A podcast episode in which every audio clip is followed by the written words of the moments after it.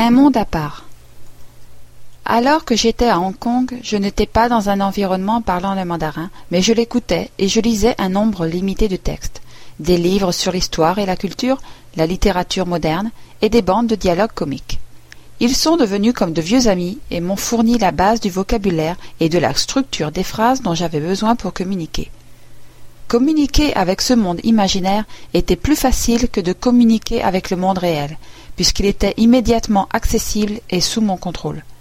Ce monde amical de ma propre exploration était une grande source de force en préparation du test réel de la communication avec des locuteurs natifs. En 1512, Niccolo Machiavelli Machiavel fut brièvement emprisonné et torturé par la famille Médicis, puis exilé dans une simple maison de campagne à l'extérieur de Florence.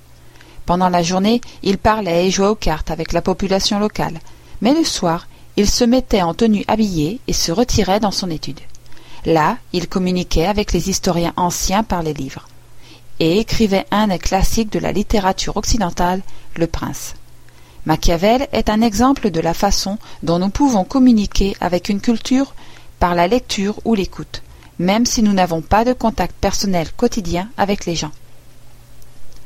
Alors que je vivais à Vancouver, bien après l'âge de quarante ans, j'ai pu faire de grands progrès dans l'apprentissage que j'avais commencé de l'allemand, du suédois et de l'italien. J'en avais déjà des notions, mais ne les parlais certainement ni couramment ni avec confiance. Pour chaque langue, j'ai dû m'impliquer dans une période d'écoute intensive de matériel audio compréhensible et de lecture de textes avec des listes de vocabulaire. Chez moi, j'ai au moins cinquante lectures pour l'allemand, l'italien, l'espagnol et le suédois. J'ai acheté ces documents parce qu'ils ont tous des listes de vocabulaire et que je peux donc éviter d'utiliser des dictionnaires.